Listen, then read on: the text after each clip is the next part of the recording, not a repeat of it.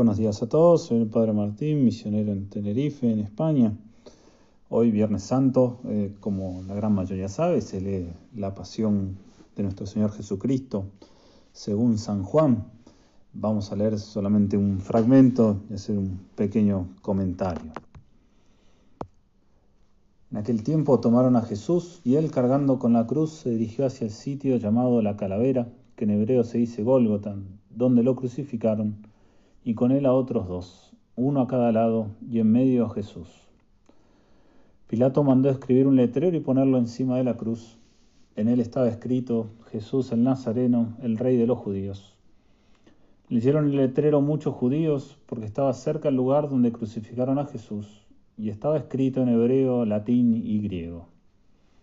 Entonces los sumos sacerdotes de los judíos le dijeron a Pilato, no escribas el rey de los judíos, sino éste ha dicho, soy el rey de los judíos.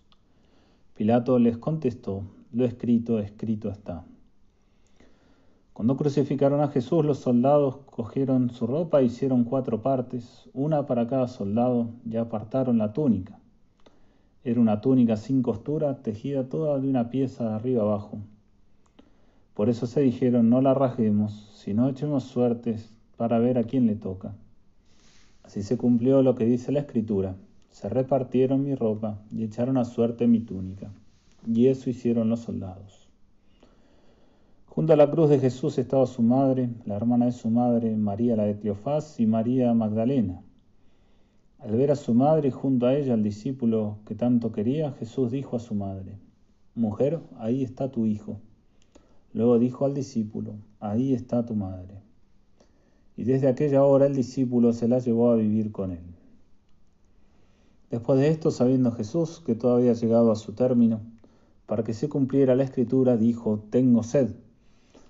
Había allí un jarro empapado de vinagre. Los soldados sujetaron una esponja empapada en vinagre a una caña de hisopo y se la acercaron a la boca. Jesús probó el vinagre y dijo, todo está cumplido. E inclinando la cabeza, entregó el espíritu.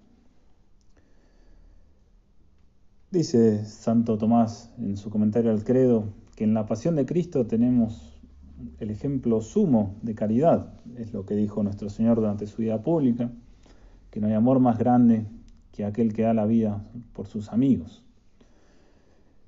Y cuánto mayor tiene que ser esa caridad si no solamente se da la vida por los amigos, sino también por los enemigos. Es lo que Cristo hace por nosotros en la cruz. Y lo importante de esto es que no quede solamente como un ejemplo. Ciertamente que no está mal verlo así, de hecho es una de las razones de conveniencia por la cual Cristo elige sufrir la pasión, para darnos ejemplo, pero puede sucedernos de quedarnos solamente con este aspecto y nada más. Puede suceder que solamente nos admiremos de la caridad perfecta de Cristo en la cruz, en la pasión y nada más hay que dar un paso más. Hay que tomar conciencia de que ese ejemplo sumo de caridad es más que un ejemplo para todos. Tenemos que tomar conciencia de que es una llamada personal. Es un ejemplo para todos, pero a la vez es un acto de caridad perfecto que Dios tuvo con cada uno hay que pensar que Dios no ama a la humanidad en conjunto, como si amara la especie humana, sino individualmente. Ama a cada uno de nosotros con su caridad infinita. Y esto es algo que hay que aprovechar a profundizar cada vez que leemos o escuchamos la pasión. Ese ejemplo perfecto de caridad es un acto de caridad perfecto dirigido hacia mí, hacia cada uno.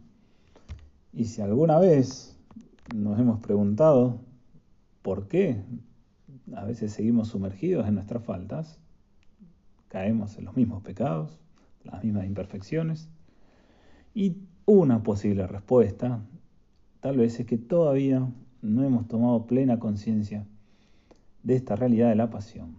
Es un acto de caridad que Dios dirige hacia mí, un acto perfecto de caridad, de amor sobrenatural.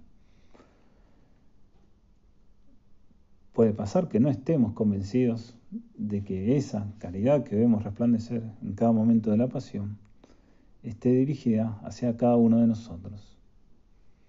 Y por lo tanto tampoco estamos convencidos de que hay que corresponder con ese, ese acto de amor infinito de Dios.